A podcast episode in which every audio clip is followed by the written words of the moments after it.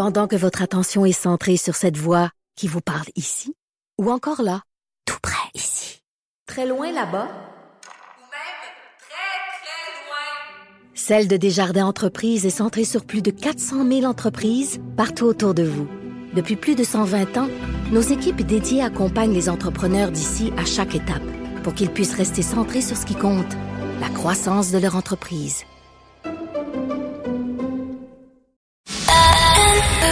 C'est 23. L'essentiel de Paul Arcan, tout ce que vous devez savoir chaque jour en moins de 60 minutes. Bonne écoute. La nouvelle est percutante. Le premier ministre Trudeau qui a euh, accusé formellement l'Inde d'avoir commandité un meurtre au Canada. Et la réponse de l'Inde est tombée rapidement. C'est complètement absurde. Ce sont des allégations qui ne tiennent pas la route. Alors, on va rappeler les faits.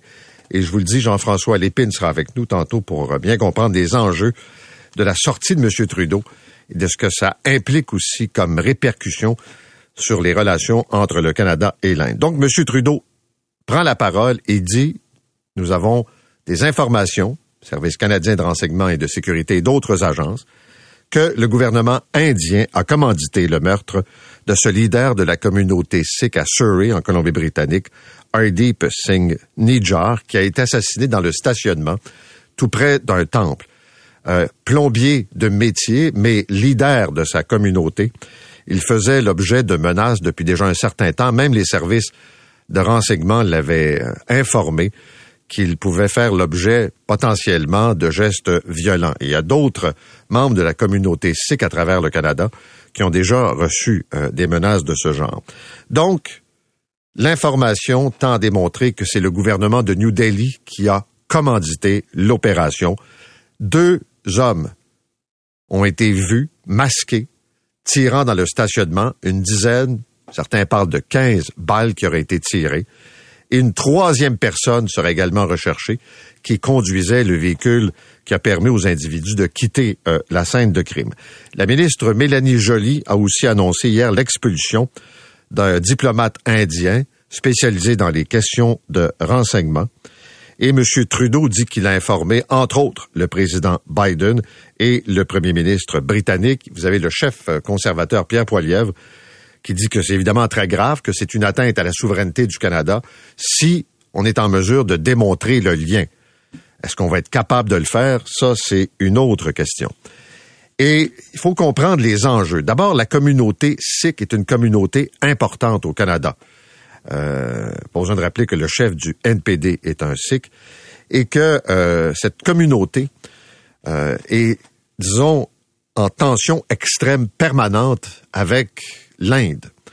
Parce que on sait que les Sikhs souhaitent, il y a un mouvement dans ce sens-là, créer un État indépendant sikh à l'intérieur donc du territoire indien, ce qui est perçu, vous le comprendrez, comme étant une menace de séparatisme.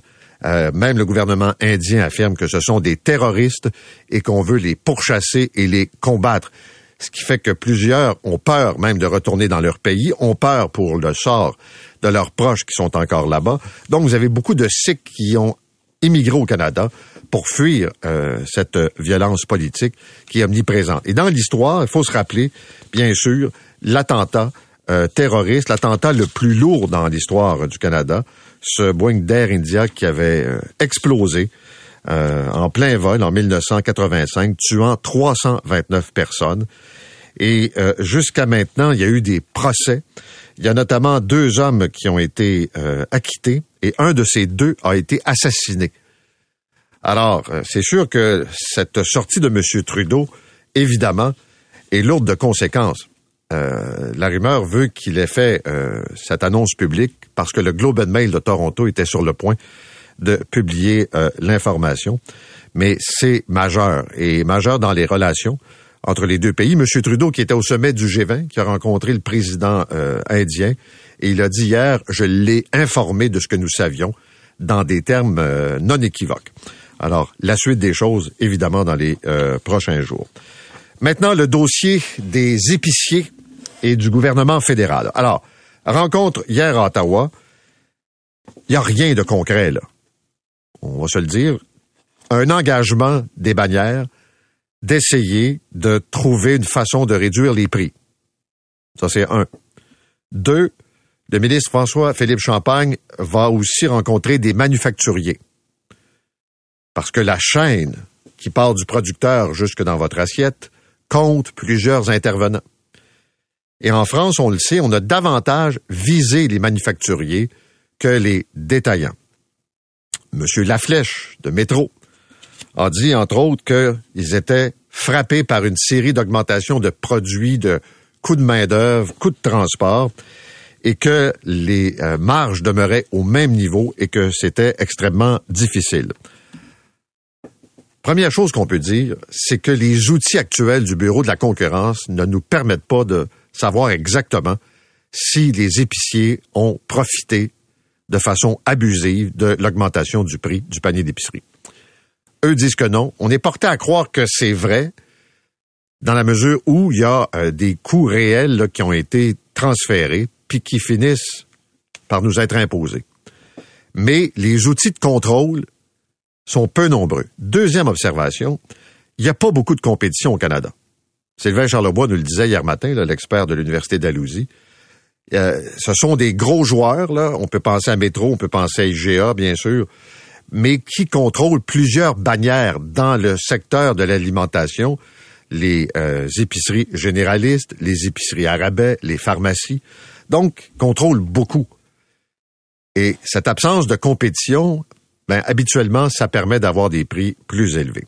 Mais c'est une réalité quand même que pendant les mois qui ont suivi euh, la pandémie, les difficultés d'approvisionnement, la guerre en Ukraine, tous ces facteurs extérieurs ont poussé la facture vers le haut. Ce qui m'amène à vous parler de ce qu'on retrouve ce matin dans la presse sur le comportement. Parce que au-delà là des, des grands enjeux politiques, qu'est-ce que vous faites avec votre budget de bouffe? Et là, c'est intéressant. Alors, la presse nous dit ce matin que d'abord, les gens remplissent un peu moins leur panier et que 52% des Canadiens se déclarent préoccupés et que c'est même leur principale préoccupation, la hausse des prix, même si au Canada, la hausse est moins forte que ce qu'on a vu, par exemple, en France, où il y a eu des mesures qui ont eu un, un certain effet. Donc, les gens, qu'est-ce qu'ils font? Ils mangent moins ils achètent moins d'aliments, ils se tournent vers des marques maison, ils vont moins dans, euh, par exemple, métro, des succursales de métro, ils vont aller chez Maxi, ils vont aller dans des trucs où c'est moins cher. Euh, de façon globale, ils réduisent les achats, ce qui d'ailleurs serait du jamais vu. Euh, l'autre préoccupation, c'est qu'on remarque qu'ils vont acheter, par exemple, des trucs à prix réduit, des marques privées, euh, ils vont prendre le produit le moins cher. Ils étaient habitués d'une marque, mettons, ou un tel type de, beurre d'arachide, ben, ils vont prendre ce qu'il y, a de moins cher possible. Donc, des réflexes d'économie. Ils arrivent avec une liste et essaient de pas trop en sortir. Mais ce qu'on remarque, comme ils mangent moins, paraît qu'ils grignotent plus, qu'il y a plus de collations. Et les collations, c'est pas nécessairement des fruits puis des légumes, là, puis des affaires bonnes pour la santé. Beaucoup de croustilles, beaucoup de crème glacée. Donc, il y a une espèce de compensation, si on veut, pour bien des gens. Alors, euh, puis il y a aussi des efforts faits pour contrer le gaspillage, parce que c'est vrai que c'est un enjeu, le, gaspillage alimentaire. C'est pas mal intéressant. Vous pourrez lire ça ce matin dans la presse. Alors qu'en France, juste, vous le dire, il y a tout un débat sur le prix de l'essence. Bon, c'est toujours plus cher, vous le savez, en Europe, avec les taxes et tout ça. Mais là, le gouvernement vient de faire sauter le prix plancher et permet une compétition pour faire baisser le prix. Et il n'est pas question d'envoyer de chèque là, euh, pour compenser la hausse du prix de l'essence, mais ça coûte plus cher manger en France. C'est un peu plus sous contrôle, mais on pense que l'inflation va encore tirer vers le haut. Et là, c'est vraiment l'enjeu des carburants, euh, où ça dépasse le 2 euros assez symbolique, là, mais quand même, ça coûte énormément cher. Très bien. Je vais vous raconter l'histoire d'un enfant de 8 ans qui est autiste et qui euh, fréquente une école du centre de service scolaire de la Rivière du Nord. Alors, il va à l'école, pas temps plein, mais quand même de nombreuses périodes pendant la semaine. Et on a appris la semaine dernière, là, ça va faire pratiquement une semaine, que euh, la technicienne, l'intervenante qui est en éducation spécialisée, qui s'occupe de son dossier, a décidé de démissionner. Bon, ça arrive là, dans l'univers scolaire que des gens quittent. Ce qui est particulier dans ce cas-là, c'est qu'on a dit aux parents, ben, votre enfant va rester à la maison parce qu'on n'a personne pour remplacer l'intervenante. Imaginez, là, c'est comme si on vous disait, là, votre, euh, la, la prof de votre enfant a démissionné. Dans la période de recherche d'un remplaçant ou d'une remplaçante, gardez vos enfants à la maison. Ça n'a aucun maudit bon sens. Puis je comprends que c'est pas facile, là. Je comprends que ce sont des gens euh, qui euh, ont un mandat qui est complexe. Mais on peut pas dire au Québec à des parents en 2023, il manque une ressource, gardez l'enfant chez vous tant aussi longtemps qu'on n'a pas trouvé quelqu'un. Ça prendra une semaine, deux semaines, un mois. On vous fera signe quand l'enfant pourra revenir à l'école. Et là, ça, ça a évidemment des impacts pour les parents qui doivent travailler, qui ont d'autres enfants. Je veux dire, ça n'a pas de bon sens. Puis s'ajoute à ça une espèce de sentiment qu'on veut prendre cet enfant-là et l'envoyer ailleurs. Et là, on entre, puis beaucoup de parents le savent, dans la valse des diagnostics. Pour obtenir des services, ça prend des diagnostics. Puis est-ce qu'on va déplacer l'enfant plus loin? Mais entre-temps, aux dernières nouvelles, cet enfant-là est encore chez lui. Et je vais parler avec sa mère tantôt. Puisqu'on parle d'éducation. Le Journal de Montréal nous apprend ce matin, c'est peut-être pas nouveau, mais je ne le savais pas, que dans les écoles au Québec, les écoles primaires, on a cessé de faire l'enseignement de l'écriture avec les lettres attachées. Et ce qui est assez euh, bizarre dans ça, c'est qu'il y a des écoles qui euh, enseignent les lettres attachées. Il y a d'autres écoles qui l'enseignent pas et qui vont enseigner l'écriture qu'on appelle script, donc les lettres attachées, script. Puis dans certains cas, ils enseignent les deux. Mais ce qui a aucun sens, encore une fois, c'est le modèle québécois, ça dépend de l'école. Par exemple, vous fréquentez une école A où on enseigne l'écriture euh, script. Votre enfant déménage, vous déménagez, donc vous allez dans une autre école. Puis là, c'est les techniques d'écriture lettres attachées. Il n'a jamais vu ça on pourrait-tu avoir une politique où on enseigne la même affaire en termes d'écriture dans toutes les écoles du Québec pour éviter de jouer fou? Ben non, toi.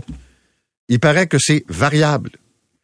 Et la plupart semblent dire, puis d'ailleurs c'est le cas de l'Ontario, nous dit le Journal de Montréal, ils viennent de réintégrer l'écriture en lettres attachées obligatoire pour tous. Ils ont fait toutes sortes d'expériences. Fait que nos mandarins au ministère de l'Éducation, qui regardent pas trop, j'imagine, ce qui se passe ailleurs, ont oublié de remarquer qu'en Ontario, ils avaient essayé ça, puis ils ont trouvé que c'était pas une bonne affaire. Puis là, c'est obligatoire. Nous autres, c'est selon l'humeur de l'école, des profs, je sais pas de qui, mais ça peut évidemment varier d'un établissement à l'autre. Puisqu'on parle des enfants. Lettre ouverte dans la presse ce matin de la bâtonnière du Québec, maître Catherine Claveau. Ce qu'elle dit, je vais résumer ça, là c'est l'espèce d'effritement du système de justice. On l'a vu avec la juge en chef de la Cour supérieure. Je referai pas la liste, le manque de juges, de ressources, des salaires trop bas, des employés qui quittent, des causes qui traînent, puis probablement des criminels qu'on va relâcher dans la nature parce qu'on n'est pas capable, on n'a pas le, temps et les ressources pour les juger. Qu'est-ce que ça veut dire pour les enfants? Ça veut dire, d'une part, que les procédures sont longues, que le traitement qui normalement devrait être fait sur une période de 60 jours, s'est défoncé que le juge, qui a plusieurs dossiers, qui doit rendre une décision dans les 60 jours, écrite, a pas le temps. Ça aussi, c'est défoncé. Puis une fois qu'on a dit, voici la décision, puis cet enfant-là a besoin de telle, telle, telle ressource, on revient plus tard pour dire, malheureusement, on peut pas donner suite à votre jugement parce qu'on n'a pas les ressources. Donc, ce sont les enfants les plus à risque, les enfants les plus abîmés de notre société, et c'est une espèce de cri du cœur qu'elle répète. Elle a fait ça au mois de juillet dans une lettre ouverte en disant, je veux rencontrer Simon Jolin Barrette, je veux rencontrer Carman, je veux rencontrer les ministres qui sont impliqués, comme euh, par exemple Yann Lafrenière avec tout le dossier des Premières Nations. C'est un enjeu. Et semble-t-il que jusqu'à maintenant, il n'y a pas non plus de, de, de, de rencontre de prévu. Et puis en plus, ce matin, on a euh, les conclusions de l'Observatoire euh, sur les tout-petits puis ça confirme ce qu'on répète tout le temps, c'est que 21% des enfants au Québec avec un retard n'ont pas les services en temps euh, requis. On peut pas dire que ça va bien, là. euh, des enfants qui ont besoin après avoir eu, et c'est ça que je disais l'autre jour au docteur Carman, c'est correct là, de faire le dépistage. Une fois que le dépistage est fait, on est-tu capable de rendre des services? Visiblement, euh, donc, ça n'a pas l'air être le cas. Euh, aussi ce matin, on va parler avec le ministre François Bonnardel d'investissement dans les quartiers, disons, les plus chauds à Montréal pour essayer d'accompagner des jeunes délinquants, là, mettons des jeunes là, qui sont sur le bord, là, qui euh, ont des fréquentations douteuses, et essayer, euh, c'est un, un projet qui s'inspire d'une méthode qui a donné des résultats en Écosse, en disant c'est comme couper le recrutement pour les gangs de rue. Faire en sorte que des jeunes qui vont peut-être basculer si on n'intervient pas, pourraient être portés à accepter de voir la vie autrement, puis de peut-être trouver une façon de, de- donner un sens à leur vie sans que ça passe par la solidarité, puis l'espèce de vie qu'on retrouve comme ça dans les gangs de rue.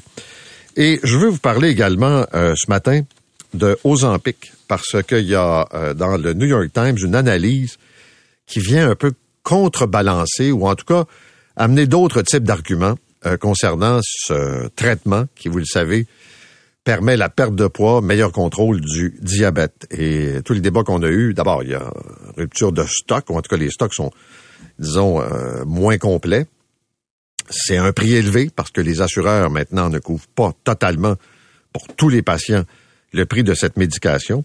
Alors, on remarque deux ou trois choses. D'abord, c'est que la perte de poids, disent les médecins, a une limite.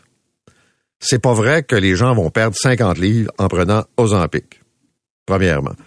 Ça représente, selon les cas, il y en a pour qui ça fonctionne mieux, d'autres un, peu moins, mais ça peut représenter 10% 15% en termes de perte de poids. C'est la première chose. Deuxième chose, c'est un peu euh, ce qu'on retrouve tout le temps, si c'est pas accompagné d'un changement d'habitude, ben ça peut vouloir dire euh, une reprise du poids assez rapidement. Et troisièmement, si la perte de poids est pas satisfaisante aux yeux du patient, puis qu'on lui propose de combiner d'autres médicaments, là, il peut y avoir des enjeux d'effets secondaires. Alors, les médecins qui sont cités dans l'article du New York Times disent, oui, il y a quand même un plateau pour beaucoup de patients, ça c'est vrai. Ça donne des résultats. Oui, c'est vrai que c'est un meilleur contrôle du diabète euh, et un meilleur contrôle de, par exemple, la, la pression, mais que ça peut pas être perçu comme un traitement miracle qui va faire perdre 50 livres à quelqu'un sans euh, demander trop d'efforts. Il y a beaucoup de ces patients qui témoignent en disant euh, c'est pas aussi simple qu'on a peut-être l'impression. Ça demeure une invention pertinente, ça c'est clair, mais en même temps, ça veut dire aussi chez les patients euh, une prise de conscience et un changement d'habitude. Voilà qui fait le tour de notre revue de presse de ce matin. Vous écoutez l'essentiel de Paul Arcan en 60 minutes. De retour après la pause.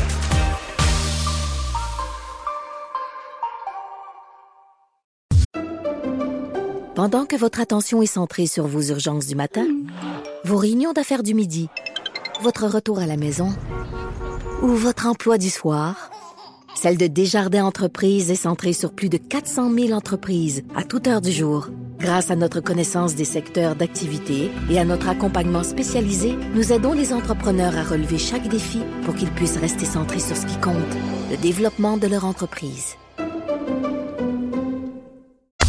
L'essentiel de Paul Arcan.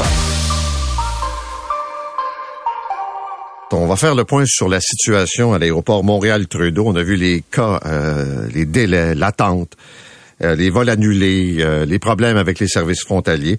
Avec nous ce matin, Martin Massé, qui est vice-président affaires publiques chez Aéroport de Montréal. Monsieur Massé, bonjour. Bonjour, Monsieur Arcan.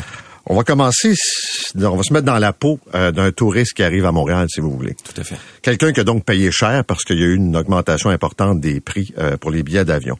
Il arrive à Montréal. Il est possible que son avion se pose et qu'il doive transiter par un transbordeur en arrivant à l'aéroport. Comment ça se fait qu'on a encore cette technologie qui date de l'époque de Mirabel? Tout à fait. Alors écoutez, s'il est européen, il est habitué à, la technologie d'être transporté par autobus. Effectivement, à Montréal, puis quelques endroits dans le monde, très peu, je l'avoue, nous utilisons encore ce qu'on appelle des transbondeurs ou des VTP, qui sont en fait des corridors roulants qui permettent d'accueillir plus de monde que des autobus et surtout qui évitent aux gens, parce que vous savez, il y a beaucoup de bagages à main maintenant dans les avions, qui évitent aux gens de descendre un escalier. Ils peuvent aller directement dans le transbondeur sans avoir à manipuler leur bagage dans l'escalier. C'est un bel effort, là. Mais partout, ou presque partout dans le monde, les gens descendent, prennent un autobus. Je l'ai fait encore cet été, je l'ai fait l'été passé. C'est super efficace, c'est très rapide, il n'y a pas d'enjeu. Pourquoi on a encore ces vieux appareils-là? Il n'y a pas d'enjeu avec les transbondeurs. On n'a pas d'enjeu mécanique avec les transbondeurs. Ils ont tout été refaits. C'est vrai que c'est une technologie hein, qui nous rappelle le souvenir de Mirabel, mais il fonctionne très bien. Ben, il y a beaucoup de gens moi, qui se plaignent des délais euh, pour aller se faire cueillir, des délais de 15 minutes, des délais avant d'avoir accès à l'aéroport comme tel. C'est pas ce qu'il y a de plus efficace entre vous et moi. là. Alors, le plus efficace, c'est certain que ce serait d'avoir plus de portes d'embarquement. Ça, tout à fait. Et ce qu'on fait à Montréal... pensez pas qu'une navette d'autobus est plus efficace? Que le transbondeur? Ouais. Non. Non, parce que ça prend plus d'autobus, ça contient moins de voyageurs qu'une- qu'un transbondeur. Sérieusement, c'est que vous êtes prêt avec cette quincaillerie-là. Sinon, vous seriez comme partout dans le monde avec des autobus. Non, non. Nous, on est satisfait de, on est satisfait des Ok. transbondeurs. On utilise les deux. hein. On a aussi des autobus. En fait, on a plus d'autobus que de transbondeurs. Vous voyez? S'il y a plus d'autobus, c'est sans doute parce que c'est plus efficace. Non, parce que c'est la technologie la plus récente. Là, vous avez l'air de quelqu'un qui défendait l'indéfendable ce matin. Dites-moi la vérité. Là, je sais que vous êtes les gars des affaires publiques, puis que votre président est fraîchement nommé, donc il a- il est pas équipé pour se défendre. Là. Mais il y a personne qui va vous croire ce matin que c'est une technologie la meilleure, la plus efficace. C'est celle avec laquelle on est pogné. La meilleure, le meilleur service à la clientèle, ce serait plus de portes d'embarquement. Oui, oui, c'est OK, là, mais entre les deux. Entre l'autobus et le transbondeur, on utilise les deux. OK. Mettons que je finis par arriver à Oui. l'aéroport. J'arrive donc au service frontalier. Tout à fait. On a vu en fin de semaine, donc pas d'informatique, les gens cordés en haut comme ça, là, dans les corridors. On a vu la semaine dernière, notamment l'après-midi, même genre de phénomène, 45 minutes, une heure d'attente pour avoir accès au service frontalier. Comment ça se fait? Alors, écoutez, durant les mois estivales, hein, juin, juillet, août, on a eu des- un achalandage record à l'aéroport et on n'a pas eu ces enjeux-là. Donc, manifestement, il y a quelque chose qui est arrivé Mais depuis les vrai. deux, trois dernières semaines. Non, mais il y a toujours une convergence de vols internationaux à peu près entre, je vous dirais, entre euh, 14 heures et 16 heures, qui fait qu'il y a plus de gens, ça, oui. Mais des délais comme on a vu récemment, il est manifestement arrivé quelque chose. Et, et ce qu'on entend, j'ai entendu l'entrevue que vous avez de- que le, le- le représentant syndical vous a donné. Manifestement, il y a eu un enjeu avec immigration, réfugiés euh, et citoyenneté Canada qui font en sorte que ils ont plus de passagers, de demandeurs d'asile à traiter, ce qui réduit le service à la première ligne pour les voyageurs. D'abord, c'est pas vrai ce que vous dites parce que cet été, plein de gens ont témoigné de délais d'une heure, d'une heure quinze, des gens qui étaient cordés en haut. Je suis arrivé moi-même cet été hein, au mois de juillet, puis il y avait cette attente-là. C'est pas un phénomène d'il y a deux semaines. C'est pas vrai ce que vous me dites. Un. Deuxièmement, vous savez le nombre de vols qui entrent. Vous savez combien à peu près il y a de passagers sur ces vols-là. Vous savez qu'il y a des demandes de réfugiés. Comment ça se fait qu'on n'est pas capable de gérer l'arrivée dans un aéroport comme Montréal de ces voyageurs, mettons à l'heure de pointe? Alors, deux choses. Les demandeurs euh, de réfugiés, c'est plus récent. Hein, je pense que c'est ce que le représentant syndical vous a dit hier. Euh, donc, euh, ça, c'est un phénomène qui est, qui est plus nouveau par les aéroports.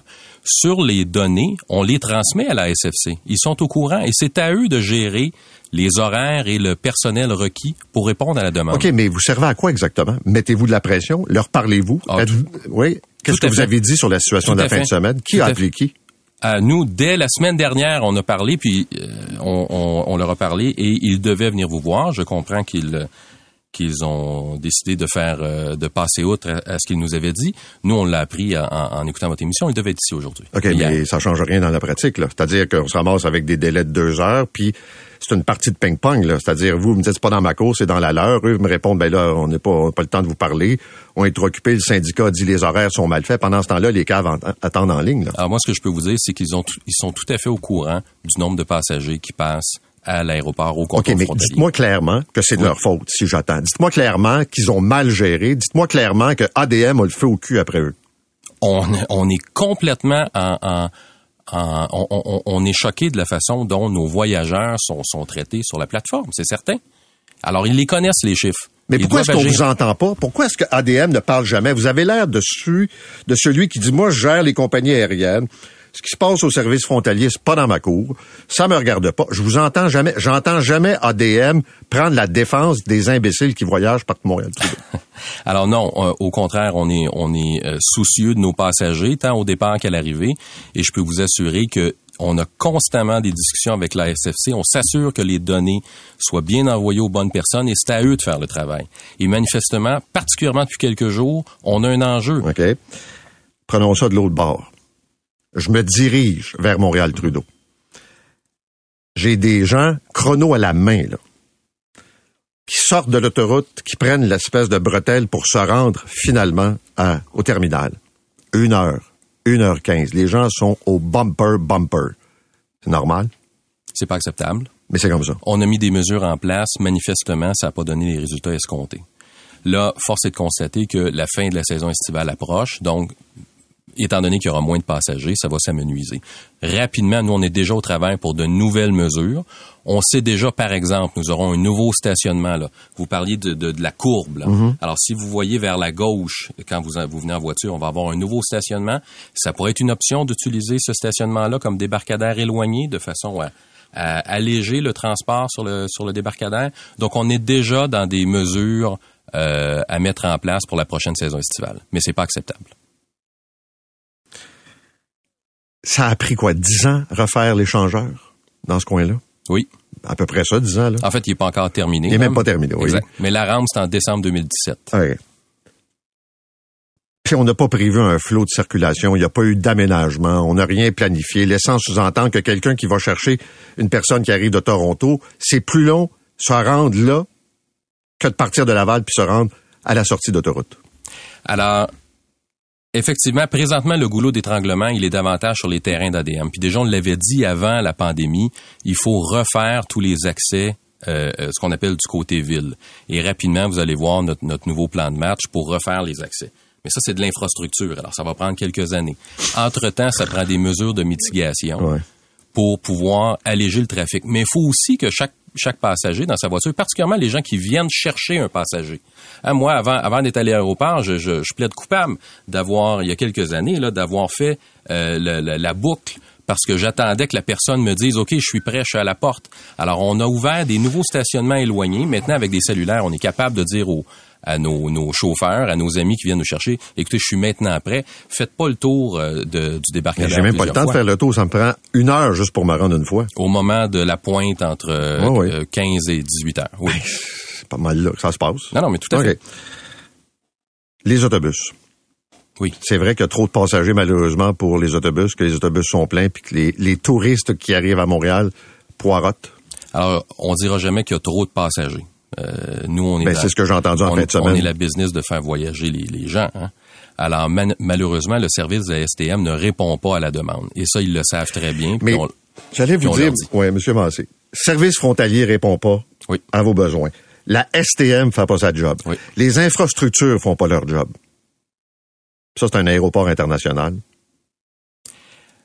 Vous mentionniez que euh, hier que euh, l'aéroport, c'est aussi c'est une porte d'entrée pour en être fier. C'est un projet. Ben, moi, j'ai honte. C'est un projet collectif aussi. Ah ouais, mais Faut ça, ça veut rien monde- dire. Non, non, mais il faut que tout le monde fasse sa job. C'est correct. Mais là, vous me dites que les trois principaux intervenants autour de vous, là, font pas leur job. Les douanes, le transport en commun, puis ceux qui planifient les infrastructures. Mais c'est-à-dire la planification, on a quand même eu une pandémie, là, je veux pas euh, revenir là-dessus. On, on- on va faire des annonces en temps et lieu, ça s'en vient. OK. Au niveau de la STM, ben écoutez, on est pris, par exemple, avec le même enjeu de paiement euh, à bord des, des- des véhicules que partout en ville. là. Si ça coûte 11 dollars, puis on demande aux gens une fois sur l'autobus de, de le donner en monnaie exacte, c'est pas acceptable. C'est pas en 2023. OK. Mais je répète, là, la STM fait pas sa job. Madame Moseroll dit que c'est pas acceptable ce qui est arrivé, puis c'est elle qui s'occupe du transport, entre autres. Service frontalier fait pas leur, fait pas sa job non plus, puis les aménagements conviennent pas aux besoins des Montréalais. On a un bel aéroport. Alors, c'est le mandat justement de notre nouveau PDG de, de planifier les nouveaux travaux qui seront annoncés très, très rapidement. Alors, on va en plan stratégique. On va pouvoir annoncer des nouveaux euh, investissements rapidement. On se refait une santé financière. Vous savez, on n'est pas subventionné. Quand on a refait l'aménagement là pour le hall des douanes, Oui. on avait-tu prévu qu'il y aurait des troupeaux en haut des marches qui seraient pognés dans des corridors étroits pour être capable finalement de descendre puis faire sa déclaration? Alors, on n'avait pas prévu que ça deviendrait un port d'entrée pour les demandeurs d'asile. Ça, on l'avait pas prévu. Il faut comprendre que euh, il y a un effet visuel aussi que maintenant avec les bornes euh, informatiques qui prennent beaucoup de place sur le plancher, ça donne l'impression, oui, c'est vrai qu'on reste en haut, mais le temps de de de, de Non, ça a arrêté. là. Ça prend une heure, une heure et demie, deux heures. À Rome, ça m'a pris 20 minutes. Je veux dire, que- ce qui vous sert pas, là, c'est que les Montréalais et les Québécois voyagent puis ils voient un peu ce qui se passe ailleurs. Puis quand ils arrivent ici, là, de façon générale, on est découragé du service. Puis on se met dans la peau, là. Mon premier contact, si je suis un touriste avec Montréal, c'est avec vous autres. C'est pas un grand succès, ça. Alors, il faudra faire mieux au contrôle frontalier, il n'y a pas de doute, puis on continue à le marteler. Nous, on donne les données et c'est à eux de s'assurer d'une gestion de rampe et d'une présence de personnel adéquat. pour Avez-vous encore des enjeux euh, dans ce qu'on appelle l'offre alimentaire de pénurie de main-d'œuvre dans les restaurants, par exemple, ce qui fait que quand on arrive pour un vol tôt le matin, il n'y a pas de café? Bon, ça, ça va mieux. Je vous dirais qu'il y a deux choses qui vont mieux par rapport à l'été passé. La gestion des bagages, hein? ça, ça va, ça va beaucoup mieux que l'été dernier. On a fait des investissements. Sur l'offre alimentaire, ben, tant sur l'ajout de personnel puis l'ajout d'offres aussi. hein, on a déjà ouvert trois restaurants de plus. On va en ouvrir quatre autres d'ici la fin de l'année. On va avoir 48 euh, euh, restaurants. On a, on a amélioré, euh, euh, le- on a augmenté le nombre de personnel dans chacun des restaurants. On fait des foires de l'emploi à l'intérieur même de l'aérogare. Les gens viennent, les gens viennent le vivre, l'aérogare. On en a fait une au printemps. On a eu 1000 candidatures. On en refait une autre en octobre. Donc, ADM est en action pour s'assurer que ses partenaires puissent euh, augmenter leur, euh, leur personnel pour répondre aux besoins des passagers. Savez-vous, là, puis là, j'aimerais pas ma question, mais il y a des fois, je me demande, là, puis il y a des enjeux de distance, puis tout ça, ça va-tu plus vite par Plattsburgh puis par Burlington? Euh, Je comprends que les postes frontaliers, puis tout ça, oui, là, oui. mais c'est deux clientèles différentes. ça dépend. C'est deux clientèles différentes. Moi, je l'ai essayé, Burlington. Ouais. Tu niaises pas là, là. C'est efficace. Mais euh, il y a aussi le contrôle frontalier Oui, à, la, oui. à la route. Là. Oui, oui. Alors, faut compter aussi l'ensemble du temps de parcours C'est sûr. avant de se rendre, euh, avant d'être assis dans l'avion. Mais pour nous, c'est deux clientèles complètement différentes. Alors, euh, En résumé, l'été prochain, il n'y a rien qui va changer. pas du tout. Alors, on va avoir des mesures plus fortes de mitigation pour euh, euh, alléger le travail, alléger la congestion sur la rampe. On aura également euh, euh, fait des annonces sur euh, les infrastructures. Oui, mais ça, ça va être dans Nous- plusieurs années. Mais je on parle, va- moi, va mettons, je l'été- prochain, je Oui. pars en Europe, là. Oui. Alors, vous allez avoir un nouveau stationnement euh, de bonne taille, de plusieurs milliers de places qui vous qui fera en sorte que vous n'aurez pas à passer par le débarcadère ou pas à avancer dans la courbe. Donc ça, ça devrait retirer euh, des voitures du débarcadère. Et euh, ensuite, on aura des mesures pour euh, alléger la congestion sur le débarcadère. À court terme, là, c'est ce qui c'est ce qui aura d'avantage euh, l'été prochain. Puis est-ce que vous mettez beaucoup de pression sur les services frontaliers ou vous faites que transmettre l'information? Non, non, non, non. Alors, alors service frontalier. Euh, vous voyez, on n'a pas d'enjeu avec, euh, par exemple, avec la fouille, le point de fouille. On en avait l'an dernier, on n'en a plus. Alors, on est capable de travailler ensemble pour régler la situation. Là, on a un enjeu de demandeurs d'asile particulièrement. Est-ce que vous voyagez un peu? Euh, je voyage, oui. Trouvez-vous que Montréal, c'est un des pires actuellement? On a un modèle au Canada qui fait en sorte que euh, on a moins de moyens que d'autres endroits. Hein, on l'a vu longtemps, on a ri des aéroports américains. Eux, ils ont reçu 40 milliards de dollars US pendant la pandémie. On aurait seulement pris 10% de ça. Et en fait, on a eu 100 millions pour le REM. Monsieur Massé, merci d'être venu ce matin. Merci beaucoup, M. Arcand. Martin Massé, vice-président affaires publiques chez Aéroport de Montréal. Vous écoutez l'essentiel de Paul Arcan en 60 minutes. De retour après la pause.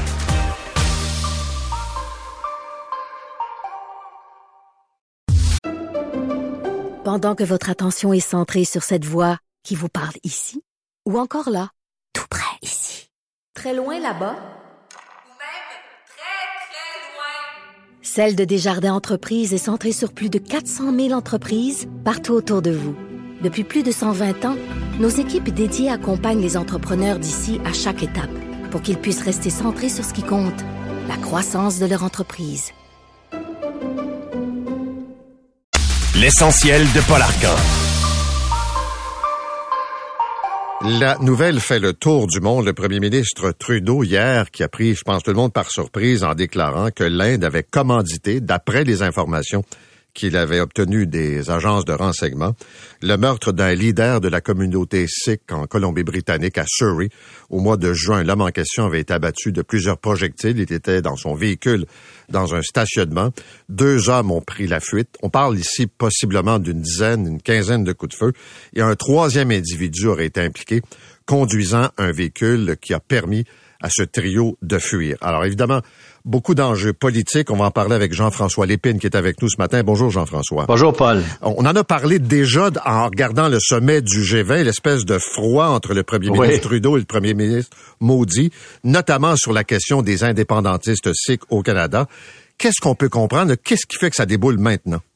Ben, je t'a- je t'avais dit d'abord qu'à l'époque, quand on, cette scène-là s'était passée, c'était pas nouveau. En 2018, même le, premier ministre Trudeau s'est rendu en visite officielle en Inde. Le premier ministre Modi avait même pas voulu le rencontrer. Là, il y avait visiblement en septembre au G20 un froid. Et là, on sait aujourd'hui, euh, parce que là, euh, tout- tout le contexte commence à être révélé depuis la déclaration surprise du premier ministre hier. On sait que le premier ministre a signifié au premier ministre indien qu'il y avait une enquête qui impliquait une, ce qu'il a dit hier en Chambre, une violation inacceptable de la souveraineté canadienne par les autorités indiennes. On accuse l'Inde d'être complice ou en tout cas d'avoir joué un rôle dans l'assassinat de, de M. Nijjar. M. Nijjar, il faut le dire, c'est un leader sikh qui fait circuler à travers le monde une pétition pour l'indépendance de ce qu'on appelle le Khalistan. Khalistan, ça veut dire la terre pure.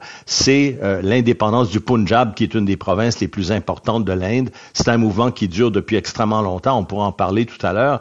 Et c'est pas le premier assassinat d'un leader ou d'un indépendantiste sikh au Canada. Il y en a eu un en juillet euh, 2022. Ce personnage-là, en juillet 2022, donc il y a un an, c'était un des responsables, en tout cas, euh, qui avait été accusé d'avoir été un des responsables de l'attentat de 1985 contre un vol d'Air India partant de Toronto et s'en allant à Londres. Il, av- il venait, il avait été acquitté par les tribunaux et il a été lui aussi assassiné. Donc, ce qui est important de savoir, c'est que depuis cet assassinat-là, euh, euh, celui de juin dernier de M. Nijjar, il y avait une enquête. On sait aujourd'hui que euh, même le directeur du SCRS, David Vigneault, s'était rendu en Inde pendant l'été. Il y avait eu des discussions avec euh, le gouvernement indien. Le Canada officiellement demande à l'Inde de collaborer à l'enquête. Le 1er septembre, avant la rencontre de M. Modi et de M. Trudeau euh, au G20, le Canada annonce qu'il reporte un projet d'accord commercial qui était en négociation avec l'Inde. On annonce aussi que le, le Canada euh, ne mènera pas une délégation commerciale qui devait être menée avec des entreprises canadiennes en Inde au mois d'octobre.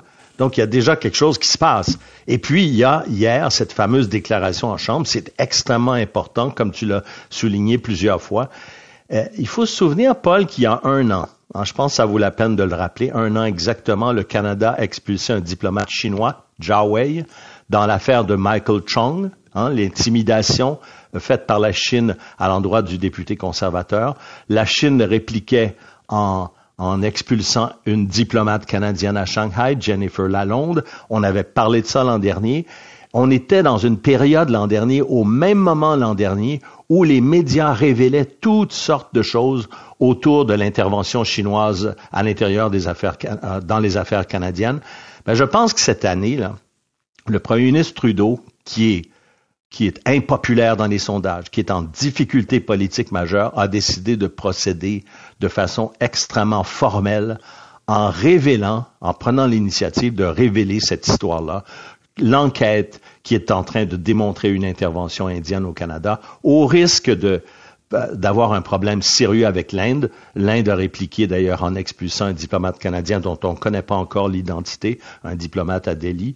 Alors, je pense que c'est ça qui s'est passé, c'est que le gouvernement Trudeau a décidé de prendre cette fois-ci le taureau par les cornes, d'éviter que tout ça sorte éventuellement par les médias, parce qu'il a besoin de contrôler la situation. Et c'est une situation qui est extrêmement grave, il faut le dire. Bon, Jean-François, revenons sur l'attentat, l'explosion de l'avion d'Air India qui avait fait euh, 329 morts. Euh, tu étais en Inde à l'époque, là, et on a senti Oui. la colère des Indiens. Oui, mais il y a une chose que, juste pour précéder, il faut rappeler une chose. En juin 84, je suis en, en Asie à ce moment-là. La, la première ministre de l'époque, Mme Gandhi, décide de- d'envoyer l'armée indienne attaquer le temple d'or d'Amritsar. C'est le lieu sacré des Sikhs au monde. hein. C'est le lieu le plus sacré, un temple magnifique qui avait été envahi par des indépendantistes armés.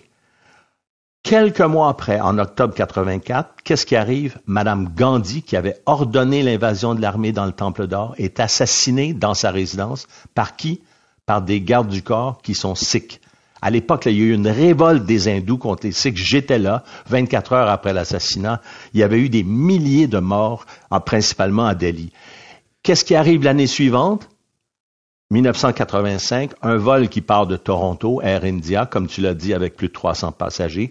C'est un vol qui fait euh, le lien entre Delhi, Montréal, Toronto, Londres, euh, Delhi.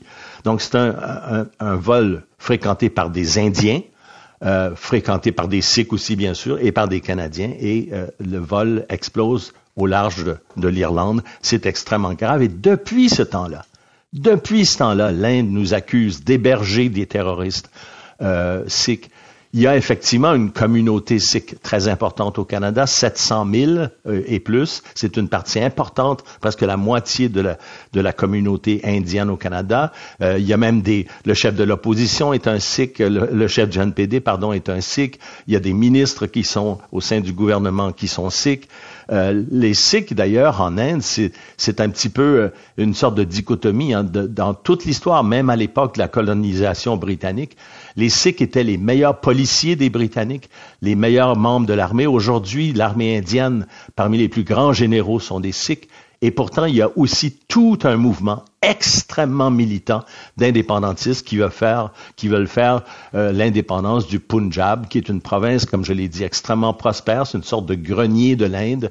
Et comme par hasard, c'est une province qui a été divisée lors de la séparation entre le Pakistan et l'Inde au moment de l'indépendance des deux pays.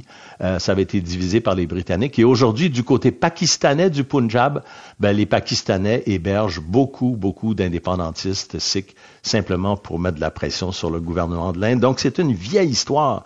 Et quand le, vol 182 d'Air India a explosé au large de l'Irlande, à l'époque, en 85, je me souviens, on se rendait en Inde après pour faire des reportages.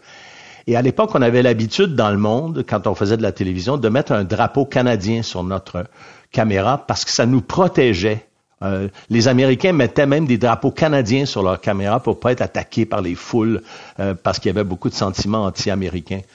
Mais je me souviens que d'un jour à l'autre, après l'explosion de ce vol-là, les hindous en Inde, les foules hindous, s'attaquaient à nous quand on, à tel point qu'on a été obligé d'enlever nos drapeaux canadiens sur nos caméras et de pas s'identifier comme Canadiens, tellement la réaction en Inde était violente contre le Canada. Et la réaction, elle est encore comme ça aujourd'hui, Paul. Merci beaucoup, Jean-François. Très éclairant. On se reparle un peu plus tard cette semaine. Maintenant, ici, euh, hier, le ministre François Bonnardel a annoncé des investissements en matière de violence armée à Montréal. C'est vrai que c'est un peu moins chaud que cela a déjà été. Il y a eu quand même pas mal de saisies, mais euh, c'est un projet qui vise un peu à couper les ailes aux gangs de rue dans le processus de recrutement. Le ministre est avec nous ce matin. Monsieur Bonnardel, bonjour. Bonjour, M. Donnez-moi un peu de détails. C'est un projet qui arrive d'Europe. Là, ça fonctionne comment? Oui, c'est pas toujours simple de trouver un équilibre entre la répression et la, et la prévention. Côté répression, on a vu, on a eu des baisses d'annonces dans les derniers mois parce que les gens veulent se sentir en sécurité, veulent voir plus de policiers. Ça, c'est fait. De l'autre côté, en termes de prévention, euh, l'approche Glasgow qui a été mise en place en Écosse, une approche scientifique qui est concertée avec différents partenaires du communautaire, euh, des, des, scientifiques du CIUS, du ministère de la Sécurité publique. C'est une approche qui est basée sur la dissuasion ciblée. C'est trois, c'est des actions euh, sur trois types d'interventions des actions répressives qui ciblent spécifiquement des groupes de personnes. On va cibler surtout des jeunes de 15 à 25 ans qui malheureusement trouvent ça cool de porter une arme à feu. C'est pas cool de porter une arme, c'est de les amener ensuite avec des services d'aide et de soutien qui proposent euh, des, des, des, des, opportunités pour soit retourner à l'école, euh, trouver des, des particularités qui vont les amener à ranimer la flamme qui s'est éteinte en eux et la mobilisation communautaire. Donc, c'est des actions qui ont porté leurs fruits. On dit en Écosse qu'avec cette, euh, cette approche euh, Glasgow, qu'il y a une baisse d'environ 30 à 33 euh, des, des violences des violences armées. Vous l'avez dit d'entrée de jeu tantôt, là, entre 2021 et 2022, à Montréal même, on a eu une baisse de 40% des victimes par arme à feu. Depuis le début de 2023, on a une légère baisse aussi. Donc, c'est une théorie du petit pas là, qui fait ses qui fait ses pas là, tranquillement pour être capable de sauver. Puis on le disait hier, c'est pas un, c'est pas un nombre X de jeunes qui va nous assurer la, la, la, réussite de tout ça. On se dit que si on en cible 10 puis qu'on en sauve 10, mais ça sera ça de gagner en termes en termes de, d'efforts qu'on veut mettre là-dessus. Donc c'est une somme de 2 millions de dollars. C'est le programme qui s'appelle Pivot et qui va être euh, qui va être ciblé spécifiquement dans le secteur de Rivière-des-Prairies et de Montréal-Nord. OK. Comment on arrive à convaincre un jeune? Là? Je comprends que c'est pas vous, là. vous avez dit que c'était un projet communautaire et tout ça. qui seraient tentés de basculer avec un gang parce que c'est cool. Là, on a vu la semaine dernière un cas de fusillade sur une voiture où il y avait des adultes puis des enfants et les suspects ont été arrêtés. Puis on parle qu'ils ont, dans certains cas, là, je pense qu'il y en a deux qui ont 15 ans. là. Comment on empêche quelqu'un de 15 ans là, Ouais. de trouver ça cool d'être membre de gang de rue? C'est là que les services de renseignement sont, immensément importants. Puis c'est là que la concertation est importante entre les services de police, exemple le SPVM, et euh, les, organismes communautaires qui, plus souvent qu'autrement, puis M. Daguerre me- me le disait, il dit François, on va arriver présentement, on va cogner à la porte d'une famille. On va aller voir des parents parce qu'on sait que le jeune porte l'arme. Nos services de renseignement nous ont informé que demain, le jeune pourrait commettre un crime X. On va dire aux parents, avisez votre fils. On veut parler à votre fils. Et là, l'approche communautaire va embarquer aussi là-dessus.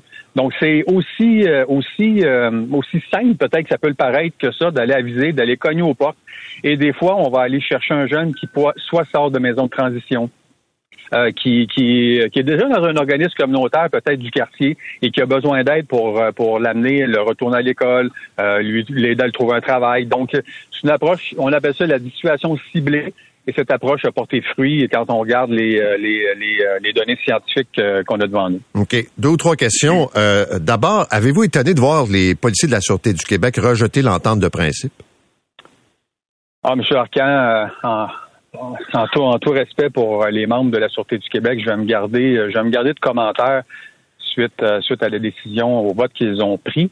Et je les invite à retourner euh, discuter avec, euh, négocier avec mon collègue Éric Girard, qui est responsable des négociations. Non, ça, je comprends, mais moi, je pensais que c'était comme réglé. Je pense que tout le monde pensait que c'était réglé. Il y a eu un peu de surprise. On peut dire ça? Ben, c'est pour ça que je, je, je me garde, je me garde Ok. de commentaires en tout respect pour eux. OK. Est-ce qu'on a retrouvé le trousseau de clés égaré à la prison de Rimouski?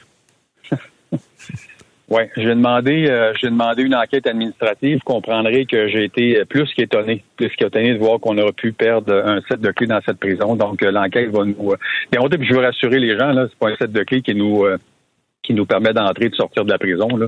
Donc, euh, Mais c'est on un set on de clés qui- va C'est un set de clés qui permet quoi? Ben, c'est ça, donner accès à l'ensemble euh, des, des, des- soit des cellules ou euh, de certaines portes, euh, de certaines portes là, qui sont barrées dans la prison. Là. Mais là, est-ce que c'est vrai que c'est depuis le 31 août? J'ai pas la date exacte, M. Arcan, mais ça fait quand même quelques jours. Sinon quelques semaines. Ouais, mettons qu'ils doivent être nerveux. Travailler comme employé ou gardien là, euh, la porte s'ouvre, tu sais pas qui c'est qui vient de réussir on l'exploit. a fait, euh, on a fait, on a fait nos fouilles, M. Arcan. Là, la, la- la prison a été fouillée de A à Z, complète, complète. Euh, dernière question, puis je vous le dis là, euh, je vous lance ça pour réflexion. Est-ce que vous trouvez que l'UPAC c'est encore utile? Je regarde ça depuis quelque temps. Là. Oui, on aurait été un gars qui a fraudé des associations étudiantes, là, mais il me semble que c'est tranquille. Ben, je sais que vous vous questionnez. euh, Je vous ai souvent entendu. euh, J'ai rencontré M. Gaudreau. euh, Je lui parle assez, assez- On lui parle assez régulièrement. Euh, on veut connaître aussi les tenants aboutissants de, de, de, de tout ce qui se passe. Pour nous, c'est important de travailler avec ce partenaire qui, euh, qui a fait le boulot, qui a fait le boulot. Peut-être pas satisfaisant pour certains là, dans, dans certains cas comme tel, mais pour nous, l'UPAC est important. Donc, euh, c'est un, c'est un outil additionnel qu'on a pour, euh, pour les enquêtes et autres. Vous êtes satisfait de l'UPAC, donc? oui, tout à fait. OK. Êtes-vous satisfait du BEI, le projet Serment? Là, on va célébrer le cinquième anniversaire du début de l'enquête. Il me semble que c'est long. Oui, je vous ai entendu là-dessus aussi, euh, voilà, quelques semaines ou même avant vos vacances. Là. Donc, euh, on travaille aussi avec le Bureau des enquêtes indépendantes. On sait que c'est pas simple. Des fois, c'est immensément long faire ces enquêtes, mais j'ai confiance au BEI. OK. Merci, M. Bonardel. Merci. Au revoir. François Bonardel est le ministre de la Sécurité publique. Vous écoutez l'essentiel de Paul Arcan en 60 minutes. Bonne écoute. Parlons d'éducation euh, ce matin. J'avoue que je suis tombé un peu en bas de ma chaise en lisant le journal de Montréal concernant l'enseignement de l'écriture.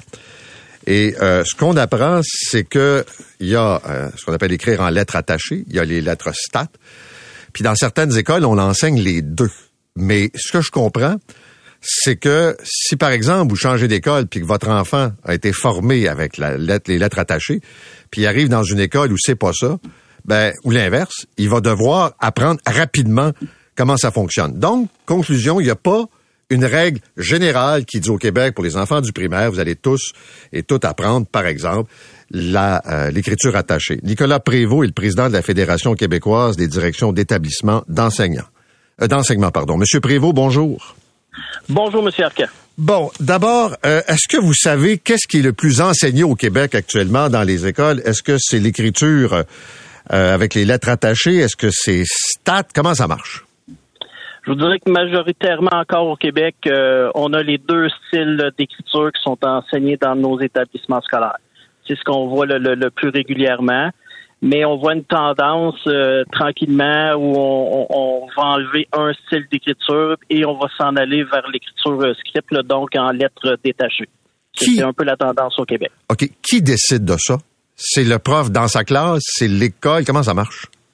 C'est l'équipe école. C'est l'équipe école euh, parce que nous, ce qu'on veut éviter comme direction d'établissement, vous l'avez dit, quand on passe d'un établissement à l'autre, ça peut être déjà euh, compliqué si c'est pas la même chose. Donc, on va du moins s'assurer dans notre école euh, que tout le monde, là, on s'entende, tous les enseignants de tous les niveaux à dire, ben, c'est un type d'écriture ou on va vers les deux types d'écriture. Donc, c'est un choix école. OK, mais actuellement, je pourrais me retrouver dans une école où on enseigne qu'un type d'écriture. Oui, tout à fait. On le sait, ce, débat-là, je vous dirais, ça fait quelques années qu'on l'a. Euh, D'apprendre les deux types d'écriture, il n'y a pas de, il y a aucune étude qui dit que c'est, euh, ça rend ça plus difficile pour nos élèves. D'apprendre les deux pour eux, là, ça causera pas de problème au niveau de l'apprentissage. Le débat se fait surtout à bon, euh, tout- toutes les lectures, tout ce qu'on voit, tout ce qu'on va lire euh, est par- à partir de l'écriture script. C'est en lettres détachées. Euh, mais euh, pour nos élèves plus en difficulté, quand on parle avec nos ergothérapeutes, entre autres, ben, ils vont nous dire que l'apprentissage par l'écriture euh, en lettres attachées est beaucoup plus facile pour ces élèves-là. Donc, c'est un peu le débat qu'on a là, euh, présentement au Québec. Là. Il n'y a pas une étude qui dit plus une que l'autre là euh, serait importante. Euh, Il n'y a pas de dommage d'apprendre les deux. OK, mais on pourrait pas avoir une politique nationale pour être sûr qu'un élève qui déménage, qui a appris, mettons, que euh, script, puis qui arrive dans une école, c'est théorique ce que je vais vous dire, mais quand même, là, puis que c'est cursif, donc attaché, euh, qu'il soit pas pris pour rattraper tout ça, puis euh, faire ça vite en plus? Ben, écoutez, oui, je vous dirais oui, parce que dans le dans le régime, dans nos programmes de formation, de toute façon, la majorité des choses sont bien inscrites. Donc, c'est la même chose d'une école à l'autre. Et quand on va transférer d'un- d'un- d'une région à l'autre ou d'un établissement à l'autre, il n'y a pas nécessairement de changement. Bon, il y a des nuances, bien entendu, là, dépendamment du style d'enseignant qu'on a devant nous, mais le programme reste le même. Tandis qu'au niveau de l'écriture, présentement, il n'y a pas de... oh, c'est vraiment le choix de l'école. Il y a pas, on favorise, là, le, le ministère favorise l'apprentissage des deux types, mais il n'y a pas de ligne directrice sur une ou l'autre. OK, en Ontario, ils viennent de l'imposer après avoir joué un peu comme nous pendant 15 ans. Là. Oui, on voit effectivement qu'en Ontario, là, on est en train de, de- de faire un retour, là, un changement, de revenir à un style euh, d'écriture, euh, ce qui n'est pas le cas au Québec présentement. M. Prévost, c'est le modèle qui est différent. Un autre dossier dans la cour du ministre Drainville. Euh, oui, oui, et c'est pas le. C'est pas le seul, mettons, hein? Et, et ça, c'est pas le dernier. Non. Merci, M. Prévost. Nicolas Prévost est président de la Fédération québécoise des directions d'établissements d'enseignement. On va demeurer dans le monde scolaire. C'est une histoire qui est assez euh, dure à comprendre. C'est un jeune de 8 ans. Il est autiste, non-verbal, va dans une école du centre de service scolaire de la Rivière du Nord. La semaine dernière, là, ça fait une semaine, on apprend que euh, son éducatrice, euh, la technicienne spécialisée, son intervenante, a décidé de quitter, ce qui arrive. Ce qui est particulier, c'est que l'enfant est retourné à la maison et on dit aux parents, ben, occupez-vous-en jusqu'au moment où on va trouver quelqu'un pour remplacer la démissionnaire. La mère de cet enfant autiste est avec nous ce matin, Carole Chikaya. Madame Chikaya, bonjour. Oui, bonjour, Monsieur Arcan. Euh, D'abord, parlez-moi de votre fils. Il a 8 ans, euh, trouble du spectre de l'autisme. Comment, il- comment il se comporte? Comment, quel est l'enjeu avec lui? Alors présentement, l'enjeu euh, au niveau de la scolarité est que la commission scolaire et l'école qu'il fréquente euh, actuellement n'arrivent pas euh, à l'intégrer dans sa classe. Donc, il reste à la maison? Oui, actuellement, depuis mercredi dernier, il est à la maison. OK. Il va normalement à l'école combien de fois par semaine? Alors, depuis l'année dernière, il va à l'école euh, quatre fois semaine. Que les avant-midi, il a un congé en plein milieu de semaine, les mercredis. OK. Et ça se passe comment à l'école? Qu'est-ce qu'il fait à l'école avec son intervenante? Qu'est-ce qu'il fait à l'école? C'est une très bonne question. Alors, euh, on essaye de l'intégrer. Qu'est-ce qu'il fait à l'école comme apprentissage en presque trois ans? Je peux dire que rien. Quand vous dites rien, qu'est-ce que vous voulez dire? L'école, euh, on n'a validé aucun, comment dire, aucun avancement dans la scolarité. C'est tout le temps, on n'arrive pas à gérer euh, le comportement de votre enfant, on n'arrive pas, on n'arrive pas. Donc c'est plus nous, les parents, qui sont à la recherche des solutions pour l'école. OK, mais vous dites qu'il n'y a donc pas de progrès nous, on constate des progrès, l'école aussi. C'est plus, euh, comme je vous ai dit, c'est un enfant autiste non verbal. Donc, on constate de progrès dans l'évolution. Donc, on vient de loin, mais au niveau scolaire, il n'y a pas vraiment d'acquis. OK. Est-ce qu'il est dans une classe dite régulière avec euh, une personne qui normalement, euh, une intervenante avec lui? C'est une école, une classe spécialisée. Quel type de classe? Il est dans une école régulière, mais dans une classe spécialisée pour les enfants autistes. OK. Et la raison pour laquelle on décide de le renvoyer euh, à la maison et de, de, vous dire de vous en occuper, c'est que quoi, on prétend, j'ai vu l'échange que il représente un danger pour lui, pour les autres? C'est que l'école dit qu'il est un danger pour lui et pour euh, les autres, dans le sens, c'est un gros mot, pour dire que euh, l'enfant a besoin de surveillance. Parce que quand on dit un danger, il n'a jamais fait d'acte violent, il n'y a jamais eu euh, de casse ni rien. C'est juste que l'enfant a besoin d'une surveillance, la raison pour laquelle il a une technicienne attitrée à lui. OK. Et l'école ou le centre de service scolaire, personne ne vous a offert euh, des options. Quelqu'un démissionne, on comprend, ça peut arriver, là. Mais il y a personne qui vous a dit euh, on va trouver une ressource en attendant. Euh, de, renvoyer un enfant à la maison parce que quelqu'un démissionne, c'est un peu spécial. En effet. Alors, on les a contactés. Au fait, quand ils nous ont annoncé qu'il y a eu la démission, c'était la journée de congé de l'enfant. Donc, on pensait qu'ils allaient nous dire qu'il peut revenir lundi parce qu'il y avait une journée pédagogique le vendredi. Sauf que là, ils nous disent que c'est une suspension pour une durée euh, indéterminée, le temps qu'ils trouvent euh, une remplaçante. Et ils nous avisent en même temps qu'il y a une pénurie euh, de personnel de soutien, donc ça risque d'être très long. Là, pour que ça soit très clair pour les gens qui écoutent ce matin, là, votre fils a fait la rentrée scolaire, il avait son intervenante, tout se passait comme ce qui était prévu là, en termes de calendrier.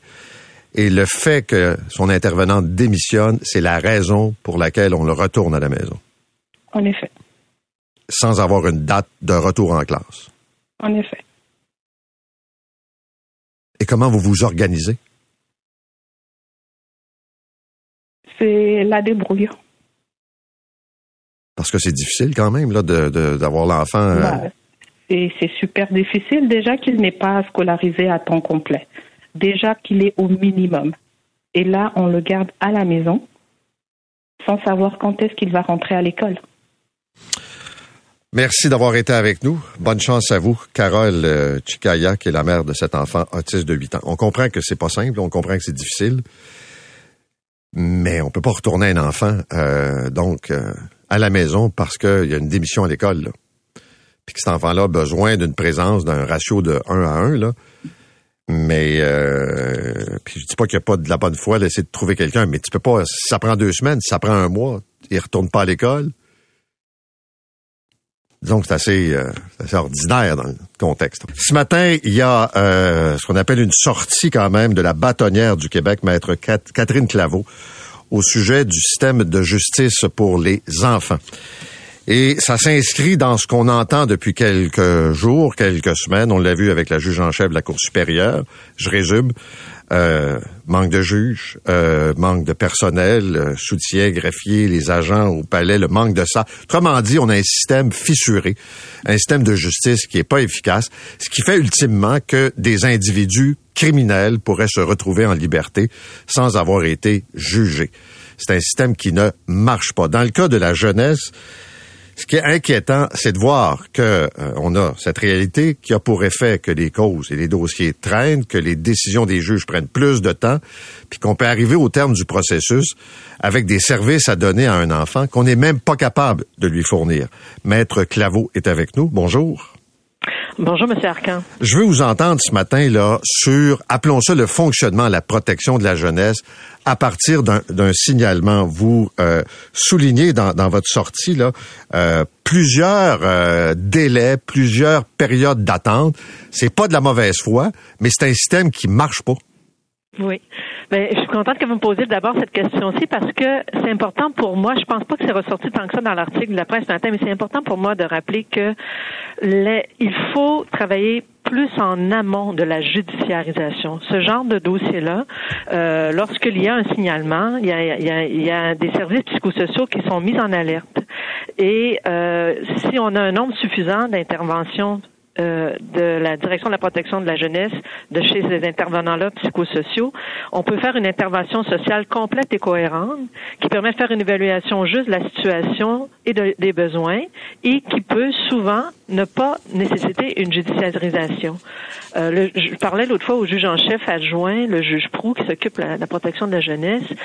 C'est rendu que les au judiciaire, on est presque rendu la première ligne parce qu'il manque tellement de ressources que pour pas laisser un enfant ou une question euh, avec un point d'interrogation en suspens, on va tout de suite faire euh, un, dépôt de procédure au tribunal puis envoyer ça au tribunal. Mais euh, je, vous arrête deux secondes pour faire une parenthèse. Est-ce que c'est un peu l'effet de l'histoire de la petite fille de Granby, c'est-à-dire que les intervenantes ont peur de, l'échapper et là ils se, je dis pas qu'ils se protègent mais qu'ils vont aller là by the book vraiment. On peut effectivement euh, estimer que ça peut être un des effets de, de ce qui s'est passé pour la fillette Granby pour pas en échapper d'autres. On sait que c'est dramatique, on sait pas ce qu'on souhaite non plus. Mais comme je vous dis, il faut au-delà de, de, cette crainte-là, il faut investir plus d'argent, plus de mesures d'attrait de spécialistes en services social, des éducateurs, des travailleurs sociaux, des psychologues. Et ça, je, je tiens à faire une parenthèse. Vous savez, la lettre qu'on a écrite au mois de juillet, on l'a écrite conjointement au ministre de la Justice, au ministre euh, Lionel Carman, délégué santé et services sociaux, et à Yann Lafrenière. Et euh, Monsieur le ministre Carman, malheureusement, ne nous a pas répondu. Puis c'est vraiment un dossier dont il devrait prioriser lui aussi parce que les enfants, il faut qu'il les protège. Puis c'est grâce à ces intervenants sociaux au départ que, que, ça se passe. Et aussi, comme je l'ai expliqué aussi dans la lettre, pour l'exécution des mesures. Lorsqu'on a une ordonnance au tribunal, le juge va, par exemple, dire que l'enfant doit soit être placé ou non placé, rester dans sa famille, mais avoir droit à des ressources, un accompagnement d'un éducateur et tout et tout. Si on n'a pas les, les ressources pour accompagner euh, les, les, les, parents et les enfants dans la mesure, mais à ce moment-là, ça donne rien, il faut revenir devant le tribunal. Mais ça arrive assez souvent, là, je dis pas tout le temps, mais ça peut arriver souvent que euh, un juge, par exemple, va euh, ordonner des mesures, un suivi psychologique, par exemple, ou tel type mm-hmm. de et que dans les faits, ça n'arrive pas et qu'il le découvre plus tard quand le dossier revient devant lui? Ça peut arriver effectivement. Euh, et c'est peut-être et aussi les intervenants peuvent demander à ce que le dossier revienne parce qu'ils sont pas en mesure d'appliquer les mesures. Aussi. Aussi, effectivement c'est parce que je vous entends, puis j'entends euh, au quotidien euh, des gens qui on a pas assez de monde dans les écoles, on a pas assez de monde dans les hôpitaux, on a pas assez de monde. Il manque de, de, professionnels, de psychologues, d'intervenants partout, partout, partout. Je comprends votre cri du cœur ce matin, mais pensez-vous vraiment qu'on peut faire quelque chose pour changer, disons, une tendance qui a l'air lourde? Mm. Écoutez, c'est sûr que c'est un problème systémique. Euh, mais on est quand même obligé de le dénoncer parce que on, on, dit toujours on a, on a trop attendu, on, on s'en est pas assez occupé. C'est la même chose à la justice, aux criminels. Il faut quand même remettre ça au goût du jour pour dire faut faire tous les efforts. faut mettre de l'argent euh, au gouvernement, faut mettre de l'argent dans le système de justice, mais aussi dans le système psychosocial pour attirer le plus de, de gens possible. Il faut euh, il faut qu'on travaille tous en amont. Il faut peut-être nous, nous aussi euh, dans le système de justice voir quelles autres solutions on peut euh, on peut euh, offrir pour accompagner les gens de la conciliation, des, euh, des, rencontres de, de, médiation. Ça peut également être une option également. Donc, c'est c'est vrai parfois qu'on se dit, mon Dieu, c'est systémique, c'est lourd partout, mais il faut en parler. Il faut continuer à réfléchir ensemble à des solutions pour régler la situation. Merci, Maître Claveau. Bonne journée. Merci à vous. Au revoir, Maître Catherine Claveau, qui est la bâtonnière du Québec. C'est 23. Pendant que votre attention est centrée sur vos urgences du matin, vos réunions d'affaires du midi, votre retour à la maison ou votre emploi du soir, celle de Desjardins Entreprises est centrée sur plus de 400 000 entreprises à toute heure du jour. Grâce à notre connaissance des secteurs d'activité et à notre accompagnement spécialisé, nous aidons les entrepreneurs à relever chaque défi pour qu'ils puissent rester centrés sur ce qui compte, le développement de leur entreprise.